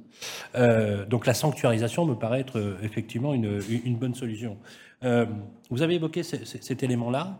Est-ce qu'on peut dire aussi que le, le- la formation, la qualité de l'expertise, du conseil et de l'accompagnement peut-il être aussi déterminant? Accompagnement euh, de, de- des clients, vous voulez dire Oui, de- oui, oui. Euh, donc, quand, quand- quand je- euh, le, le professionnel de l'immobilier, aujourd'hui, est-ce qu'on ne lui demande pas, dans les injonctions normatives, etc., de devenir une espèce d'auxiliaire du droit, euh, d'auxiliaire technique, d'auxiliaire presque social? Est-ce que Et c'est ce finalement, fait- on ne cumule pas C'est ce qui fait la beauté de notre métier aussi. Ouais. C'est d'être à un moment donné, il faut, il faut qu'on puisse être ces véritables tiers de confiance dont on, dont on parle souvent. Et, euh, et je crois qu'effectivement, on est là pour équilibrer. On n'est pas que des ouvreurs de portes. Ok. On rédige justement, je tiens beaucoup. Euh, surtout pas, on est là pour apporter un conseil, pour euh, justement accompagner, accompagner nos acquéreurs, équilibrer les, les, les desiderata des uns et des autres, et, et surtout assurer la sécurité juridique. Donc, je pense que euh, effectivement, l'agent immobilier, il est ce tiers de confiance, il est ce lien, mais par contre, il ne doit pas être stigmatisé. Et c'est vraiment ce qui est euh, regrettable aujourd'hui, puisque c'était peut-être, et c'est ce qui se passe avec les agences ici. Je, je tiens quand même à le dire, on a beaucoup d'agences euh, maintenant qui ont peur, qui ont, voilà, qui, vous l'avez évoqué tout à l'heure, les tags, les menaces, des relents identitaires qui montent. Et, euh, et je crois que justement, euh, rappeler que nous avons un rôle social, euh, c'est très important, et que c'est pour ça qu'on fait le, plus beau métier du monde. Oui, rô- rôle social d'ailleurs qui est très souvent rappelé par un éditorialiste extrêmement connu qui est sur tous les plateaux et toutes les conférences, qui d'ailleurs nous fait le plaisir d'être dans le public, c'est Henri Buzicazo, qui ne cesse effectivement de le rappeler. S'il nous écoute, on lui souhaite, euh, on lui dit bonsoir, bonsoir Henri. Euh, dernier sujet, euh, on approche de la fin de la première table ronde sur euh, la loi ZAN. ZAN, ça vous dit quelque chose, la loi ZAN dans le public? Zéro. C'est compliqué. Alors, c'est pas des ans. Zone, Zéro artificialisation. Zéro nette. artificialisation, Nette. Voilà, pourquoi faire simple? Alors, euh, la loi ZAN, c'est très simple, c'est euh, une façon de vouloir, dans l'idée de la circulaire, repenser la ville. Et souvent, dans le zéro artificialisation nette, on retient que le zéro. En fait, non. Dans la ZAN, c'est pas zéro construction. C'est finalement une, une réduction dans le PLU du volume à bâtir par rapport à la renaturation, au verdissement. Je pense qu'on est tous d'accord qu'on on ne veut pas que la planète prenne 2 degrés de plus. On est tous d'accord qu'on veut du vert, qu'on veut être dans le, dans le développement durable. Euh, question à vous, euh, Élodie. Euh, comment on la, repense à, l'instar finalement de cette injonction normative, la loi ZAN, quand on sait qu'aujourd'hui, on a, on a à peu près le même nombre d'autorisations d'urbanisme qu'on avait en 1982. Vous savez combien il y avait d'habitants en 1982 Il y en avait 57 millions. Il y a quasiment 20 millions de plus. aujourd'hui, avec le même nombre d'autorisations. Tenez-vous bien, le même nombre d'instructions. C'est juste pas possible. On dit qu'il faut un million de logements construits nouveaux chaque année. On n'a jamais atteint cet objectif. Bref, si on veut créer véritablement une bombe sociale ou un mouvement massif, on s'y prendrait pas mieux. hein. Alors justement, qu'est-ce que pour vous, comment vous, vous l'interprétez et comment on peut s'adapter Il faudrait peut-être euh, simplifier, simplifier ce millefeuille, euh, peut-être mieux former aussi, puisque on- est euh, sur des premiers édiles, des, des élus locaux qui aujourd'hui vont avoir, et, et on le voit dans le, le projet de loi justement que j'évoquais tout à l'heure, qui est, qui est transpartisan, euh, qui, euh, qui veut essayer de, de- de trouver des solutions justement aux problématiques en zone de villégiature. On, on a, on a vraiment besoin aujourd'hui d'aller vers, vers une, une simplification et une formation aussi de nos, de nos élus. C'est-à-dire que euh, c'est très compliqué euh, quand on est maire de maîtriser aussi euh, tous euh, les, rudiments du plan euh, local d'urbanisme. Du, euh, et, et le problème, c'est qu'on n'a peut-être pas eu suffisamment euh, de vision prospective. 30 ans, c'est rien euh, pour... euh, euh, c'est demain, en fait, quand, euh, quand on pense à... justement, quand on veut réinventer la ville. Donc moi, je pense qu'il faudrait, euh, je disais tout à l'heure, sans doute cartographier toutes ces zones interstitielles pour re- ré- re-réfléchir sur, euh, sur euh, l'organisation de nos villes. Il faudrait, je sais bien que ce n'est pas la tendance actuelle, mais euh, ben, essayer de lutter contre une forme de rétention foncière qui se, qui se met en œuvre. Euh, peut-être, euh, alors ça je l'appelle de mes voeux, mais je sais que je suis rêveuse, c'est pas grave, mais une euh, inverser peut-être la fiscalité euh, des plus-values des terrains à bâtir, puisque finalement aujourd'hui, plus on attend, Plus- mieux c'est. encourager. Voilà, et finalement, peut-être encourager à vendre Alors, les pour faire, propriétaires pour, faire plus simple pour ceux qui nous écoutent, plus vous détenez du foncier longtemps, moins ça Moins vous vous êtes imposé à la fin. sur le plan, sur le Mm. plan fiscal. Et donc l'idée, ça serait d'inverser cette tendance, c'est-à-dire moins vous allez le détenir, et puis effectivement, plus vous serez avantagé, ce qui mettrait du foncier euh, sur qui le marché. remettrait du foncier sur le marché, et puis après, c'est peut-être Eh euh, surélever, surélever les bâtiments. Mais là encore, il faudra que les, que les agents immobiliers que nous sommes et tous les professionnels euh, de l'immobilier fassent preuve vraiment de pédagogie. Ce sera, sera la maïotique parce que quand on a une vue mer et qu'on nous explique que le bâtiment devant va prendre deux étages, on est un petit peu moins content. Mais euh, bah, on est plus nombreux, il faut, il faut se loger, c'est euh, le, bien commun. Et on, a, nous, euh, vraiment un rôle d'accompagnant dans toutes ces démarches qu'il va falloir mettre en place.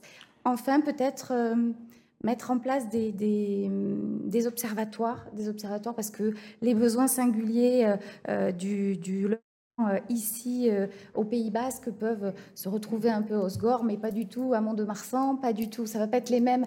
Je veux dire, donc euh, peut-être cartographier ça de manière plus, plus pertinente, justement pour accompagner derrière les élus et faire les bons choix. Et nous mettre autour de la table quand Merci. ce genre de choix. Merci beaucoup. Il est l'heure, effectivement, de nous quitter. C'est la fin de cette table ronde. Mais je voudrais que vous fassiez un petit mot de conclusion.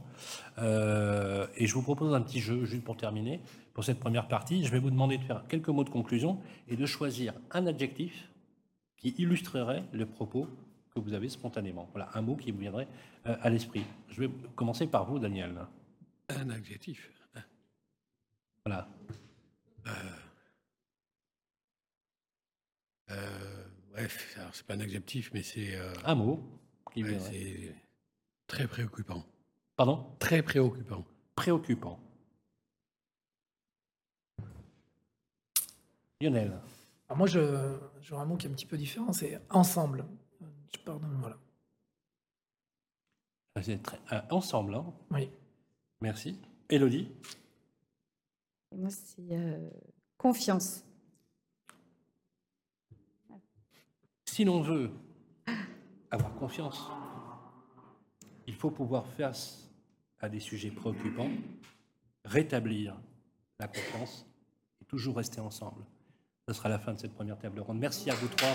Nous allons passer à la deuxième partie de notre plateau pour compléter euh, les informations. On espère que ça vous a plu. En tout cas, euh, bien évidemment, tous ces contenus sont toujours accessibles sur les plateformes qui vont bien. On se retrouve dans quelques instants. Bien ici, bien chez vous, le grand débat.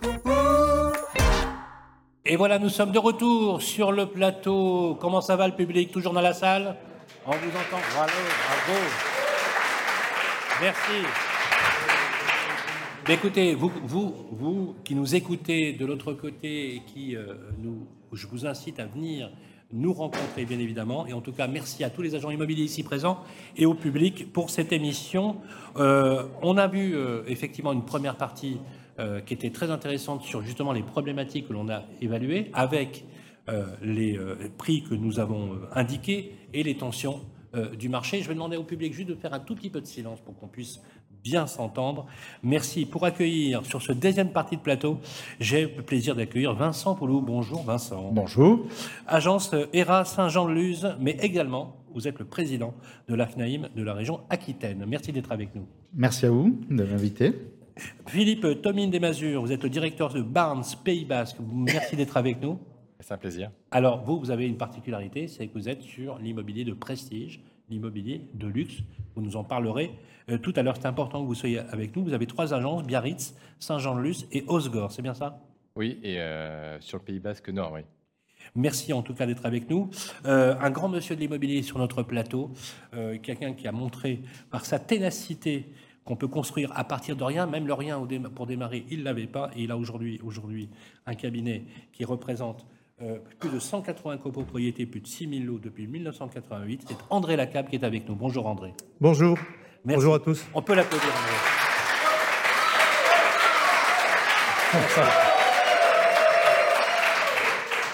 Alors, si, J'ai intérêt à être bon. Hein, alors, André, voilà, là, vous avez la cote. Hein. Merci en tout cas d'être avec nous, messieurs, et toujours accompagné, bien évidemment, de Sébastien Sabalette. Merci d'être avec nous, Sébastien.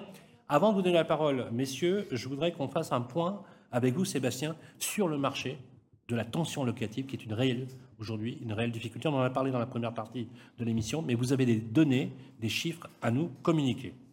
Effectivement, on a parlé tout à l'heure du, euh, marché de la, transaction. Donc, on va faire un focus aussi maintenant sur le marché euh, locatif. Là, le constat est simple. C'est encore pire. Voilà.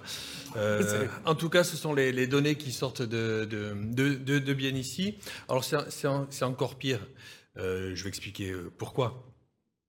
Il y a un chiffre euh, au niveau national, si on regarde sur bien ici, sur 100% de l'offre, on a 80% de l'offre qui est dédiée à la transaction et 20% à la, à la, location. On resserre un petit peu le zoom, on arrive sur le, sur le Pays Basque, on est aux alentours des 6%. On resserre encore le zoom. Biarritz, on est actuellement à 3% de biens à la vente, 97% de, transactions. Donc pour ainsi dire, l'un de nos intervenants tout à l'heure euh, disait, mais un, primo-accédant aujourd'hui quasiment ne, ne, peut pas euh, acheter de l'immobilier. Donc quelqu'un qui est dans une location, mais aujourd'hui fait bouchon, euh, il, ne veut, il, ne va plus sur le, sur le marché de l'achat, donc il reste dans son logement. Et donc oui. mécaniquement, aujourd'hui, sur des sites comme, comme le nôtre bien ici, on ne retrouve pas ces biens à la location, ni dans, chez, nos, donc chez nos agences évidemment euh, adhérentes. Donc l'offre diminue, diminue, mais vous imaginez bien, pas la demande, la région reste attractive, la demande est extrêmement forte euh, sur, le, sur le site bien ici, mais très très peu trouvent, euh, trouvent en tout cas leur, leur, bonheur sur notre site, vous imaginez bien, 3% d'offres locatives, c'est vraiment un pot, un pot de chagrin. Et on se rend compte que chaque année, en tout cas, et ça c'est le, le cas depuis, depuis 4 ans, le stock continue de, de baisser. De, de baisser. Donc, quel constat? On en a parlé en première, signe, hein. en, en, en première, partie. Il y aura des, des, En tout cas, on a beaucoup de questions. Il va falloir trouver un moment des, des, des solutions pour les générations futures. C'est très clair. Merci beaucoup, euh, Sébastien, pour ce, justement cette approche de la location. Euh, on n'a pas parlé des copropriétés. On va commencer par vous, André, si vous voulez bien. Euh, comment ça se passe en, en ce moment euh, au niveau des copropriétés? Parce que non seulement il a fallu annoncer aux copropriétaires une augmentation des charges sans précédent, dû à l'explosion des coûts de l'énergie, ça n'a échappé à personne. Euh, mais désormais, ces mêmes propriétaires font face à l'avalanche, on peut même dire hein, une avalanche réglementaire et normative, diagnostic de performance énergétique, plan pluriannuel de travaux, audit énergétique, contrôle technique. Bref, euh, je me demande si ça ne rend pas les copropriétaires un peu schizophrènes en ce moment, André. Effectivement. Alors avant de parler de ça, je voudrais juste faire un aparté par rapport à ce qui s'est dit tout à l'heure sur la table ronde précédente et qui concerne M. Echegaray, qui, qui refuse de vous recevoir. Et je voudrais dire quand il, même il que, aimerait, mais le logement, il se dit que c'est un peu chaud. Voilà. Je voudrais dire quand même qu'il dit que c'est chaud, mais pour défiler avec les mouvements identitaires dans la rue, il ne trouve pas que c'est chaud. Mais bon, je trouve que c'était très désagréable de voir le maire de Bayonne défiler avec ses mouvements identitaires. Il ferait mieux d'être un peu à nos côtés pour trouver les solutions techniques appropriées. C'était un aparté. Il fallait le dire.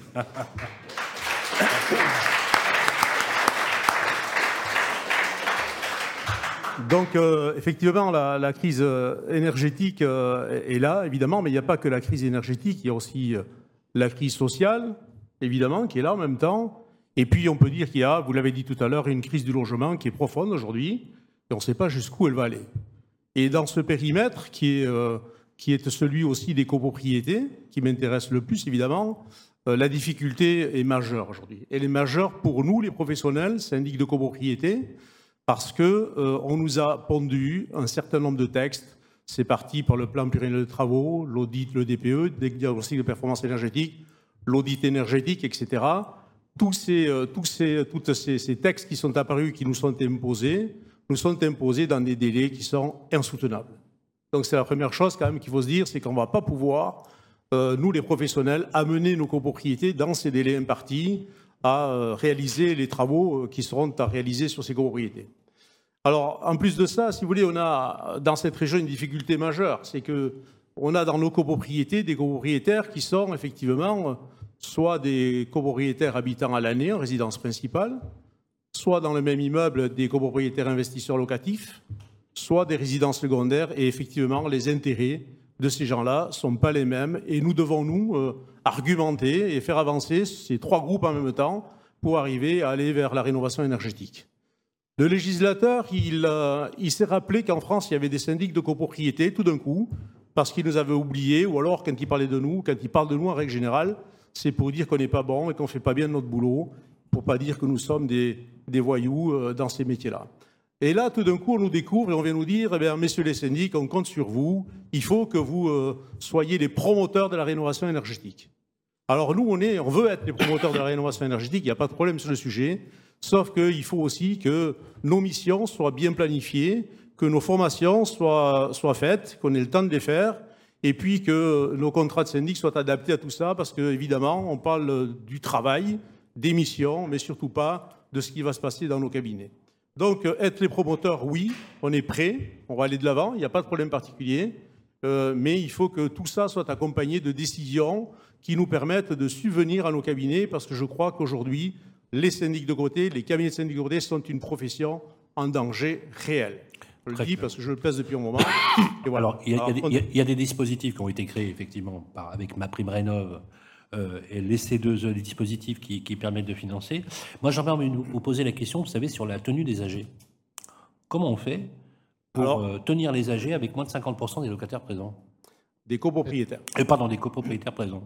Alors, euh, la, loi, la loi a évolué en ce sens que les, les conditions de majorité ont diminué, donc on peut quand même tenir des assemblées générales avec des décisions qui sont prises à la majorité simple aujourd'hui sur la rénovation énergétique. Donc, euh, ça peut se faire. Ceci dit, les enjeux financiers sont tels dans cette formule-là que de faire décider des travaux extrêmement importants par une minorité de copropriétaires, clair. effectivement, ça devient un peu chaud. Euh, donc, on peut les faire. Il n'y a pas de souci okay. sur le principe, mais... Euh, Vous avez un exemple? sur un exemple de, à quel niveau de, de financement? Un exemple que vous avez justement avec euh, des, des, travaux que vous avez votés avec euh, une, ah. une majorité, on va dire, euh, relative ou simple. Ah, Aujourd'hui, on n'a pas encore voté de travaux. Alors, on a voté les travaux de rénovation énergétique qui étaient des travaux aidés, si vous voulez, ceux qui étaient oui, à l'euro zéro, ceux-là, on les a tous faits. Les isolations des coms, etc., les surfaces de plancher, ça, ça a été fait. Les votes ont été vite, vite réalisés, il n'y a pas de problème. Là, aujourd'hui, on est dans l'analyse et dans l'étude, dans la préparation des dossiers, qui sont des dossiers extrêmement lourds à porter. Je sors à l'instant, et c'est pour ça que j'étais en retard, d'une réunion qui n'était pas une assemblée générale, qui était une pré-assemblée générale pour expliquer avant l'assemblée générale toute la tenue technique et financière d'un gros dossier sur 120 logements avec les aides qui, vont, qui pourraient aller avec ou qui pourraient ne pas aller avec. Ah oui. Donc vous voyez, nous, il faut qu'on s'investisse. Et avant ça, on a eu 7-8 réunions de conseils syndicaux, X rendez-vous sur site avec les uns et les autres pour étudier, pour analyser la situation. Et avant l'Assemblée générale, une fois qu'on a même envoyé nos convocations, tout est parti, mmh. avec quand même des projets de résolution qu'on doit rédiger de manière très précise, sans avoir eu euh, l'expérience des choses sur le sujet, donc il faut beaucoup y réfléchir. Mais préalablement à l'Assemblée générale, il est recommandé, fortement recommandé, de faire une pré-réunion pour déjà répondre à un maximum de questions pour arriver au jour de l'Assemblée générale à la décision en fait, ça si permet, elle peut arriver. Ça permet de, de, de désamorcer, bien évidemment, le, le, voilà. le, le sujet. Voilà. Vincent euh, Poulou, vous êtes le président de l'AIM Aquitaine, une grande région, hein, euh, avec Saint-Jean-de-Luz. Euh, on va revenir, si vous voulez bien, sur les tensions du marché locatif. Euh, vous dites tous les deux ans, c'est l'équivalent d'une ville comme Cibourg, Cibourg hein, oui. 3000 habitants qui arrivent.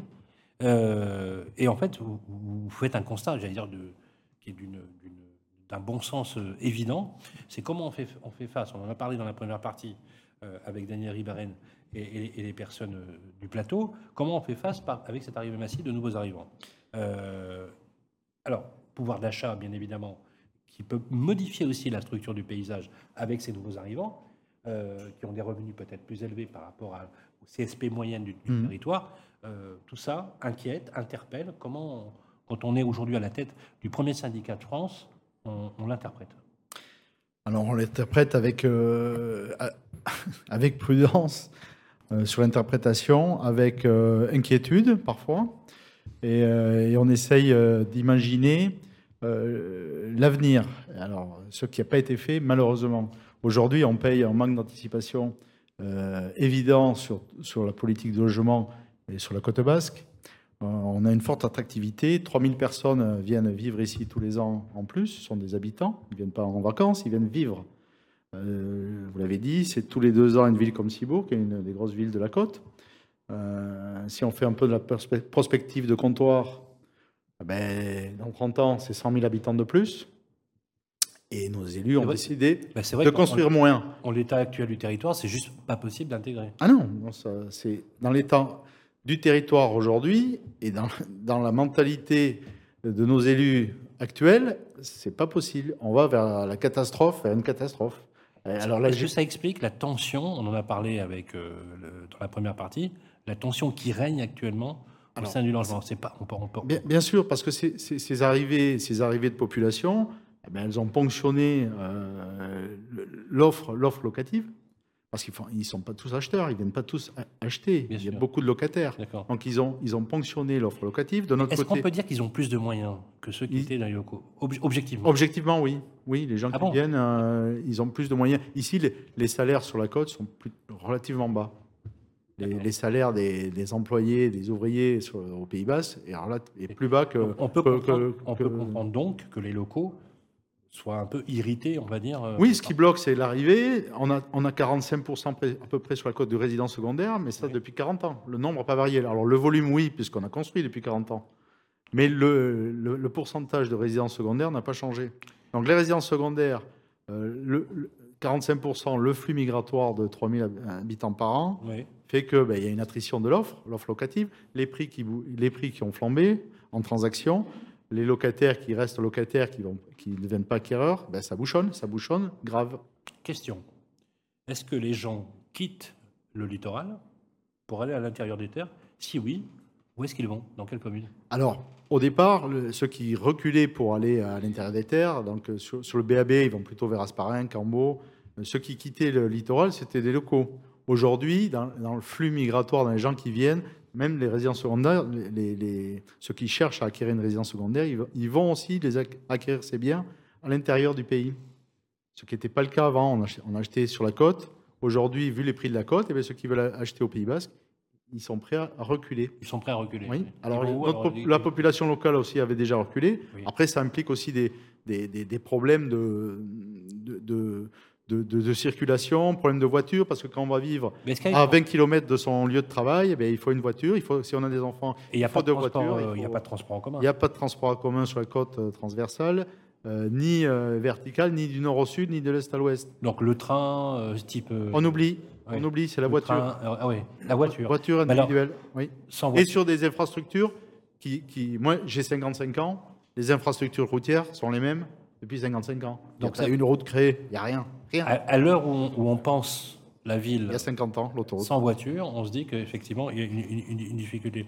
Euh, on a vu que, les, effectivement, le, le- le- le- la pensée du territoire, elle est, elle est, euh, elle est importante, mais ce qui, ce qui est paradoxal, c'est que dans ce que vous dites, on a un recul des populations sur les territoires intérieurs, Mhm. et pourtant, la structure de promotion immobilière, quand on a analysé le marché, non seulement elle s'est réduite, mais il y a carrément des élus qui nous ont dit qu'ils ne signeraient pas, jusqu'aux prochaines élections, le moindre permis de construire.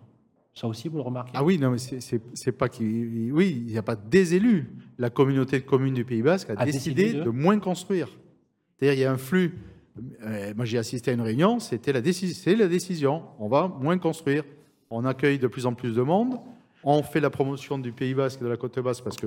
Euh, oui. Nos élus, il y a des structures euh, publiques de promotion du Pays Basque. Il, y a des- il, y a- il existe des, des gens qui sont payés par les collectivités territoriales pour faire la promotion du Pays Basque en permanence. Donc on, on fait la promotion du Pays Basque, on fait venir les gens chez nous, et d'un autre côté, on dit, ben non, on va construire moins. Alors après, avec des, des idées comme ça et des politiques pareilles, je ne sais pas comment on va régler le problème du logement. C'est très clair. Alors, autre sujet sur une autre catégorie de clientèle qui peut-être ferait rêver euh, n'importe qui, si je peux dire les choses comme ça. En tout cas, quand on analyse votre marché, Philippe Tominé-Mazur, patron de Barnes Pays Basque, on ne peut pas dire que vous connaissez la crise, parce que votre marché, il s'est jamais aussi bien porté. Ah, c'est clair que. Confirmé ou Ah, je confirme complètement. Depuis 10 ans, le marché est vraiment hyper incroyable. actif. Voilà.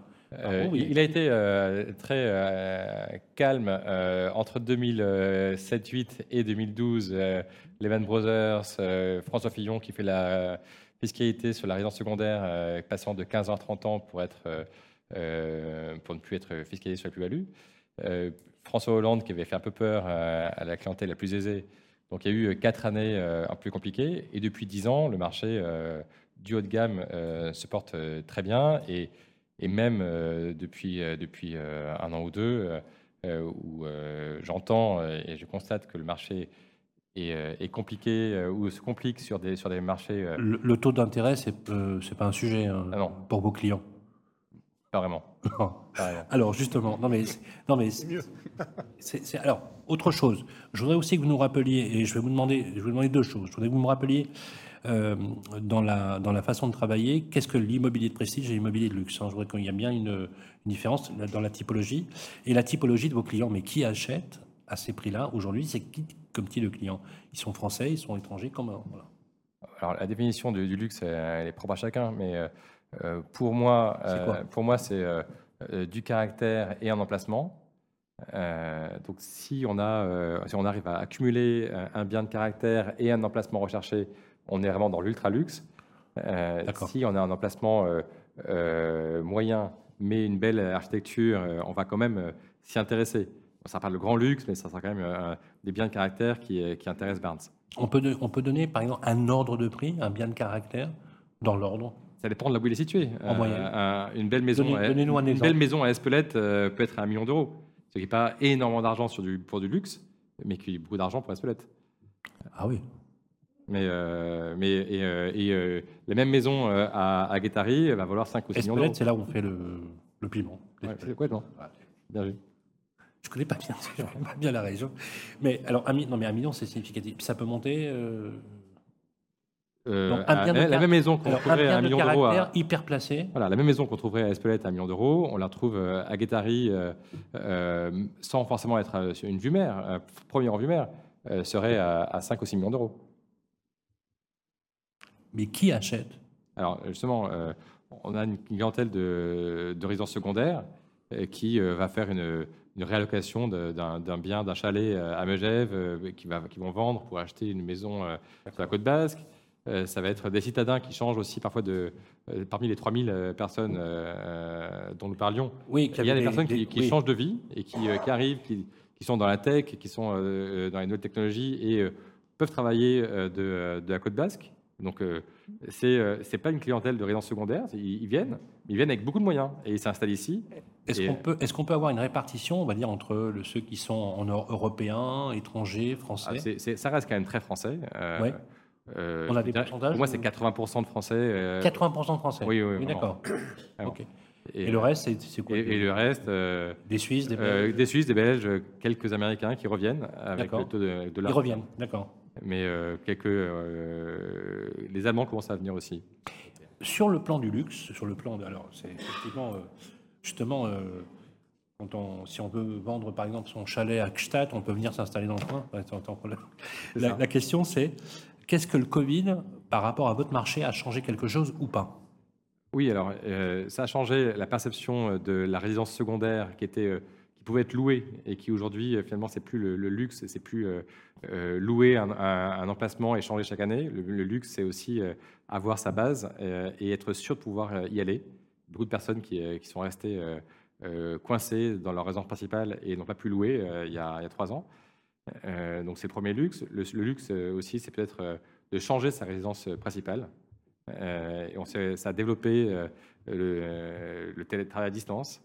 Et donc il y a vraiment sur la résidence secondaire, plutôt que de louer une fortune, c'est acheter des biens à une fortune. Et, ou, alors déménager sa famille et s'installer ici. Bien sûr.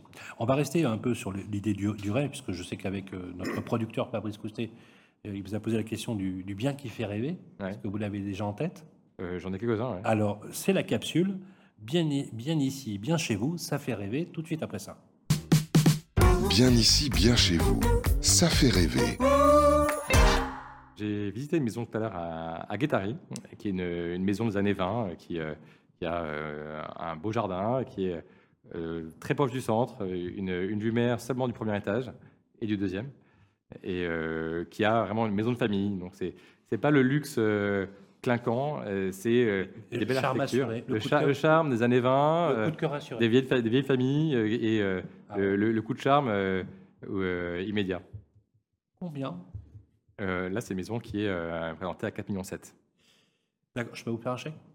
4 millions, c'est rien, etc. Justement, on se disait euh, avec Henri qu'on allait acheter une maison à 4,7 millions. On va, peut-être euh, la, visiter, ça serait une bonne idée.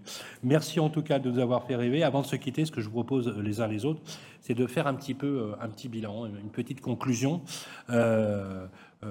rapide, et puis d'essayer peut-être aussi de, finir sur une note constructive et résolument positive. On va commencer par vous, André Lacabe. Alors, on va, être optimiste, vous avez raison, il faut l'être. Je voudrais quand même dire à, tous mes confrères ici présents que les syndics de copropriété vont être les partenaires de la rénovation énergétique parce qu'on est obligé de l'être. On ne peut pas faire autrement. Le bien immobilier euh, doit se maintenir, doit s'améliorer, doit prendre sa valeur. Euh, les conditions de vie doivent être meilleures et puis l'échelle des économies est indispensable pour, tous les, habitants. Ceci dit, comme je l'ai dit tout à l'heure, il y a des difficultés. Les difficultés majeures de la copropriété, c'est que la décision se prend avec du temps et c'est comme un fruit. Euh, il se cueille, elle se cueille. Quand, euh, quand le fruit est mûr, on le cueille. La décision d'Assemblée générale, c'est la même chose. Il faut la faire mûrir. Parfois, c'est une Assemblée générale, on bute, deux, on bute, et puis la troisième, c'est mûr, ça passe. Donc ça prend du temps.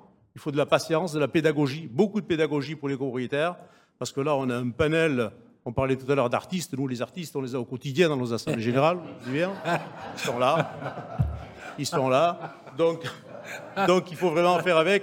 Donc, beaucoup d'optimistes. Et puis, il y a, un autre problème, une autre problématique qui, j'espère, va s'améliorer. Ça va être aussi, pour être optimiste, c'est que pour faire des travaux de rénovation énergétique et améliorer le bâti, il faut des entreprises RGE pour qu'on ait accès aux aides. Et aujourd'hui, on sait qu'en France, seuls 19% des entreprises sont qualifiées RGE. Donc ça veut dire que déjà on connaît la difficulté à avoir des entreprises pour faire des travaux d'entretien courants, notamment au Pays Basque. Si en plus on les repêcher que celles qui sont RGE, on n'est pas encore au bout de la chaîne. Une vision poétique. Euh, Merci André Lacave. Merci. Restez avec nous André. Euh, alors, Vincent Poulot. Voilà. Alors, côté agent immobilier bien sûr, mais avec la casquette du patron de syndicat que vous êtes. Alors, l'avenir, comment je le vois, ou comment on le voit à la fédération 2023, ça va continuer à être un peu difficile, certainement. Il ne faut pas être grand clair pour voir que d'ici la fin de l'année, il ne va pas y avoir de grandes améliorations. Après, pour l'avenir, ce qu'il faut, c'est qu'il faut que nos politiques arrêtent rapidement d'opposer des populations, des populations les unes contre les autres. Il faut qu'ils arrêtent d'opposer les locataires aux bailleurs. Il faut qu'ils arrêtent d'opposer les propriétaires de, d'habitation principale aux propriétaires de résidences secondaires. Donc ils arrêtent d'opposer les populations locales aux touristes. Ça, il faut arrêter et arrêter très très vite. Sinon, ça va exploser. Il faut s'asseoir, il faut que les, élus nous écoutent et nous entendent, parce qu'ils nous écoutent, hein, ils ne nous entendent pas. Il faut qu'ils nous écoutent, il faut s'asseoir autour d'une table avec tout le monde, tous les participants. Le logement, c'est un enjeu qui est important, qui est majeur pour toute la population, pour tout le monde. Il n'y a personne qui n'est pas préoccupé par le logement. Ça, ça, ça, occupe tout le monde, ça intéresse tout le monde. Donc il faut que tout le monde s'assoie autour de la table. Il faut s'asseoir autour de la table, trouver des solutions. Les solutions miracles, malheureusement, elles n'existent pas, là tout de suite. Il n'y a pas de solution miracle. Mais il faut anticiper. Et puis il faut voir dans l'avenir. 30 ans, Elodie le disait tout à l'heure, 30 ans c'est demain. Dans l'immobilier, dans le logement, 30 ans c'est demain. Donc il faut s'asseoir rapidement autour d'une table, discuter et il faut aller de l'avant et arrêter d'opposer les uns aux autres. Merci beaucoup Vincent. Vincent Poulou, agent Serra à Saint-Jean-de-Luz et président de l'Aftime Région Aquitaine. Euh, à vous justement, euh, quel, quel, constat vous pourriez faire euh, et quelles conclusions vous pourriez apporter, même si vous, sur votre marché, on va dire que vous êtes un peu moins perméable à, ce qui est en train de se produire. Alors moi j'ai observé aussi donc 10 ans de, de croissance ininterrompue, mais j'ai connu un petit peu avant aussi.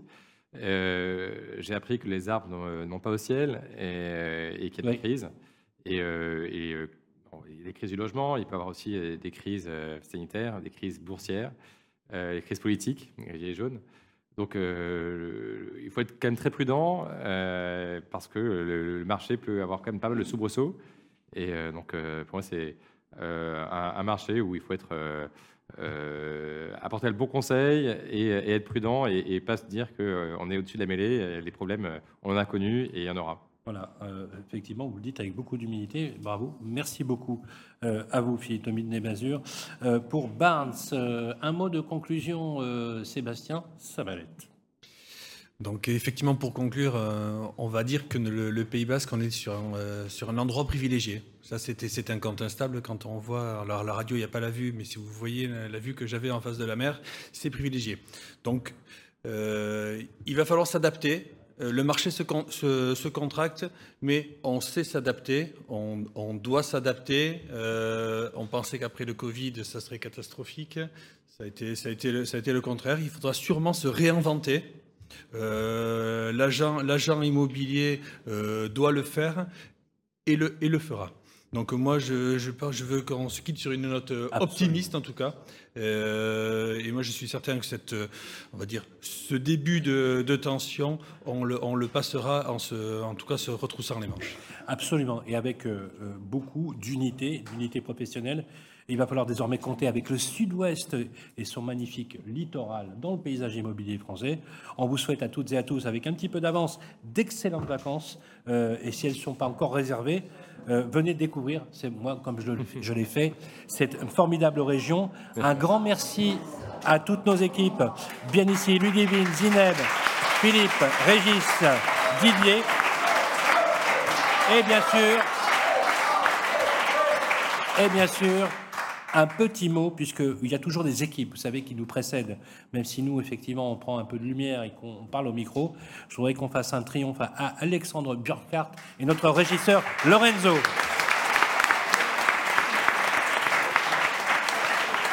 Voilà, bien ici, bien ici, bien chez vous est une émission sur Radio Imo qui est à réécouter, à télécharger sur le site et l'appli de Radio Imo. On se retrouve pour une prochaine date sur les territoires de France. D'ici là, prenez soin de vous.